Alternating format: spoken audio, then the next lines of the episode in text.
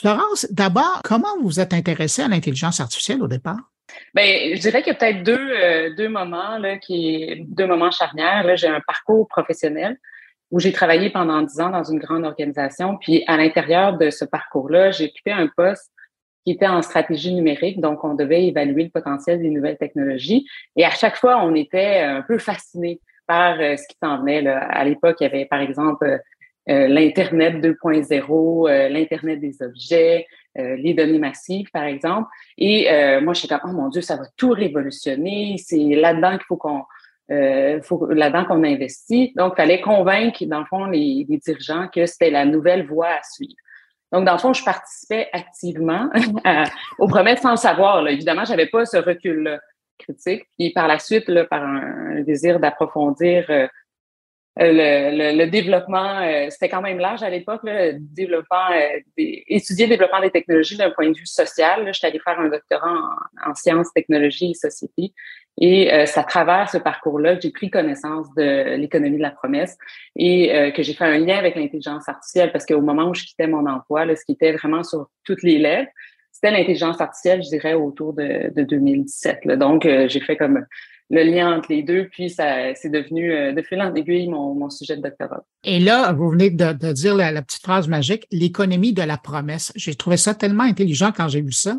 Qu'est-ce que ça décrit, l'économie de la promesse? Ben d'abord, c'est ça, c'est pas de moi, là. C'est un, un, concept de, de sciences, technologies, société, particulièrement la sociologie des sciences. Puis dans le fond, euh, ce concept-là, il étudie le développement scientifique et technologique d'un point de vue des attentes et des promesses. Donc, ce qu'on observe, ce que différentes études ont, fait dans, dans ce domaine-là, parce que euh, ça a commencé à, être plus présent, je dirais, avec les nanotechnologies, le concept francophone, parce qu'il y a un concept, il y a un équivalent euh, anglophone qui est Sociology of Expectation.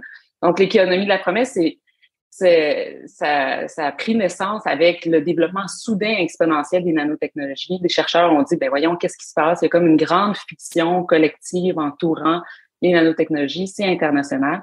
Donc, ce que ça regardait concrètement, c'est comment ça permet de coordonner des acteurs qui viennent de différents milieux, euh, a priori euh, quand même euh, éloignés, là, comme au niveau de l'industrie, au niveau de la recherche fondamentale, et comment ces gens-là développent un langage commun. Donc, euh, ça, euh, au final, c'est sûr que ça, ce qu'on étudie principalement, c'est les effets performatifs de ces promesses-là. Donc, euh, à force de discours, à force de, de fiction, des fois, ça l'entraîne des ressources concrètes, des ressources matérielles, des ressources financières. Puis évidemment, on veut attirer des talents aussi dans ce sillage-là. Donc, c'est ce qu'elle ça étudie en gros, l'économie de la promesse. Je vous écoutais dans vos conférences, dans vos présentations, et c'est intéressant parce que vous parlez de l'histoire de l'intelligence artificielle. Ça fait un moment, là, ça, ça, fait pas cinq ans qu'on en parle, ça fait longtemps que c'est là, que ça existe. Et chaque fois, quand je vous écoutais, j'avais l'impression que chaque fois, lorsqu'on parle d'intelligence artificielle, et on n'utilise pas nécessairement ce mot-là, cette expression-là, mais on a l'impression que ça vient avec des promesses et on a de l'espoir et, il y a quelque chose. Puis après, ben, ça fait, euh, permettez-moi d'utiliser l'expression, patapouf. Et puis après, ça repart sur une autre veine. Puis après, ça fait patapouf. Puis après, ça repart sur une autre veine. Et là, on est comme dans la troisième ou quatrième vague là, d'intelligence artificielle. Quand vous regardez ça, vous, comment vous expliquez ça? Comment vous voyez ça? Ben, en fait, c'est ça, c'est super intéressant de l'étudier du point de vue de l'économie de la promesse parce que ça suit un peu le, c'est un, un, terme de, de, de chambre de consultant, mais le hype cycle de, de Gartner, ça suit comme les deux premières phases là, du enthousiasme démesuré qui atteint un pic, qui atteint un pic euh, des attentes. Et puis après ça, il y a un désillusionnement parce que forcément, il y a un écart entre les promesses et euh, la réalité. Là. Donc, on se rend souvent compte que c'est plus complexe que, que prévu. Mais comment je l'explique? Je c'est quand même multifactoriel. Et là, j'ai l'excuse de dire que mon doctorat n'est pas terminé. Mais c'est sûr que le terme en soi euh, est porteur de, de promesses. L'intelligence artificielle va fasciner euh, plusieurs, plusieurs individus de différents secteurs depuis ses débuts. Donc, on va vraiment faire des promesses euh, associé à le, le dépassement des, euh, des, capacités humaines. Donc, ce duel-là homme-machine captive l'imaginaire depuis le début. Euh, puis c'est sûr qu'il y a des ramifications à faire avec la science-fiction aussi, euh, qui va entretenir tout l'univers qui gravite autour de l'intelligence artificielle. Mais ce, qui, ce qui est intéressant aussi, c'est comment ils réussissent, à travers les différents discours, de réactiver un, un sentiment de nouveauté. Donc, autant le terme existe depuis les années 50, mais à chaque nouveau printemps, mais il y a une nouvelle branche, un nouveau, une branche théorique qui est mise de l'avant, puis on se dit, ah mon Dieu, c'est nouveau, il y a vraiment des percées. Mais en même temps, ça s'appuie sur des percées concrètes. On ne peut pas dire c'est juste du vent, puis c'est juste des discours, puis c'est juste des promesses, parce qu'il y a quand même des avancées vraiment importantes, mais on extrapole de manière démesurée à partir de ces avancées-là. Permettez-moi de reprendre votre expression euh, encore une fois. Vous parlez de printemps. Il y a des printemps précédents où vous étiez probablement trop jeune et pas intéressé dans l'intelligence artificielle pour surveiller. Vous les avez étudiés, mais aujourd'hui, vous vivez à une époque où on est dans un nouveau printemps. Qu'est-ce qui est différent de ce printemps-ci par rapport aux autres printemps? Ben, c'est une bonne question. Je dirais, dans, dans, un premier temps, il y a vraiment le volume aussi. Euh, il y a énormément de, de plateformes où sont diffusées ces, ces promesses-là. Moi, ce que j'observe, pour, euh, pour euh, dernièrement, j'ai regardé au niveau des médias des articles québécois qui traitaient de l'intelligence artificielle depuis les années 50. c'est sûr que c'est très éparse au niveau des années 60, 60, ben, 70, on est déjà dans le premier hiver. Mais c'est intéressant que dès les années 80, euh, on, on, dit ah c'est une vieille lune, on nous parle encore d'intelligence artificielle. Est-ce que cette fois, mais cette fois c'est différent.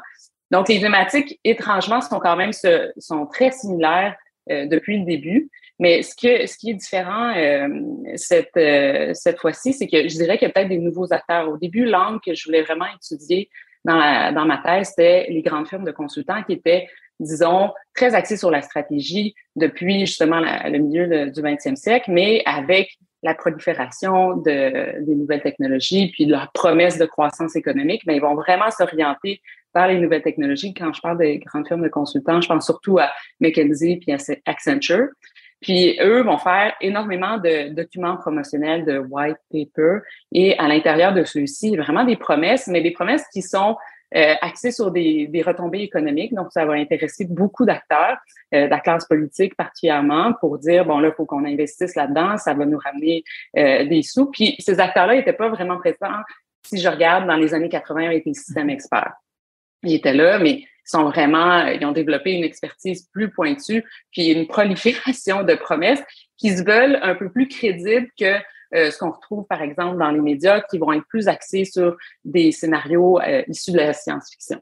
Donc, c'est intéressant à regarder comment ça se transforme un peu, mais il y a aussi, euh, autant c'est différent, mais autant, comme je disais, il y a des thématiques récurrentes depuis les années 50 au niveau des promesses. Avec ce recul que vous prenez aujourd'hui, quand vous regardez tout l'écosystème qui s'est fait, particulièrement au Québec, comment ça vous fait voir l'écosystème qui existe maintenant au Québec autour de ça? Est-ce qu'on surfe sur des promesses? Ben là, je dirais pas que tout repose sur, euh, sur des promesses, mais je disais je dirais qu'il y a, vraiment, c'est ça, il y a vraiment une, une extrapolation parce que il y a des avancées concrètes au niveau de la recherche. Euh, mais là, de dire à, euh, on se compare à des grandes puissances internationales comme les États-Unis et la Chine, peut-être qu'on étire un petit peu la sauce. Puis on essaie de maintenir euh, ce momentum-là parce qu'il y en a eu un avec les avancées qui, qui sont faites, dans, par exemple, dans le laboratoire du NILA. Mais on, on essaie de avec des classements, par exemple, qu'on ne sait pas trop comment ils sont faits, de dire ah oui, mais regardez, le Québec est encore positionné très haut, alors que bon, je dirais que la force distinctive, c'est quand même la recherche euh, fondamentale. Mais euh, après ça, il y a aussi tous les, toute l'histoire euh, des crédits d'impôt, puis on va vendre aussi la, la, le Québec comme quoi la, la main-d'œuvre au final est plus intéressante et moins chère. Donc, tu sais, on, on surfe sur des promesses, mais dans le fond, il y a des considérations aussi euh, de base au niveau euh, simplement fiscal pour attirer des grands joueurs et, euh, et faire euh, une boucle auto-réalisatrice par rapport à ça. À un moment donné, dans l'article que je lisais dans l'actualité UCAM, on parlait des investissements massifs qui étaient faits dans le domaine. Est-ce que vous trouvez que au Québec, au Canada, on investit trop dans le domaine? Euh, ben, effectivement, c'est peut-être pas mon expertise de dire exactement où on devrait euh, euh, investir l'intelligence artificielle, mais c'est plus une question de proportionnalité relativement à d'autres disciplines, à d'autres secteurs qui pourraient être intéressants d'investir. Parce que, bon, j'ai des collègues au, au CIRS, là, au Centre de recherche sur le développement des sciences et technologies. Eux autres, ils ont fait des, des rapports à, comme quoi le, réseau était tricoté serré, ça revient toujours euh, aux mêmes acteurs. Puis si on compare, euh, par exemple, le fonds euh, FRQNT, bon, ce qui est donné aux, chercheurs en intelligence artificielle revient au euh, fonds FRQNT, dans le sens qu'il y a une grande, grande concentration de ressources euh, au détriment peut-être d'autres euh, d'autres avenues, d'autres disciplines. Donc, c'est sûr qu'il y a une problématique là. Mais là, de dire dans quoi investir exactement, là, je je, je pourrais pas vous dire pour l'instant. Il faudra poser la question à un autre chercheur. Exact. En terminant, puis vous le disiez, hein, vous êtes en train de faire votre doctorat sur le sujet. À partir de quel point vous allez être satisfaite d'avoir fait le tour du jardin? Parce que j'ai l'impression que vous pourriez passer le reste de votre vie à, regarder le sujet. C'est une très bonne question. Parce que justement, je me disais, mon Dieu, moi, je me pose, je, suis dans une posture de promesse parce que je n'ai pas terminé mon doctorat et je pars de l'école. c'est comme une mise en abîme là-dedans. Mais euh, oui, je, sais, c'est ben, une problématique commune de doctorants, là, de effectivement rester sur euh, une ligne directe, de maintenir une ligne euh, directrice. Mais euh, je pense que euh, je vais, c'est quand je vais comparer différentes sources, parce qu'au niveau des sources, il y a des, des entrevues que j'ai fait avec justement les acteurs de ce qu'on appelle l'écosystème de l'intelligence artificielle au Québec et les articles de presse, j'en ai mentionné. Puis je vais aussi regarder, ben, j'ai déjà regardé aussi des, des rapports de consultants et il manque les politiques publiques. Donc, une fois qu'il euh, va y avoir euh, justement un tout cohérent par rapport à ces différentes sources-là, je pense qu'il va falloir aussi terminer à un moment donné que ça reste pas juste au, stade de, de, de promesse, là, mon doctorat. Florence Lucier Lejeune, je rappelle, vous êtes doctorante en sciences, technologies et société. J'ai l'impression que c'est pas la dernière fois qu'on entend parler de vous parce que votre réflexion est fort intéressante et ça permet justement d'avancer dans la réflexion. Merci d'avoir accepté mon invitation. Merci, avec plaisir.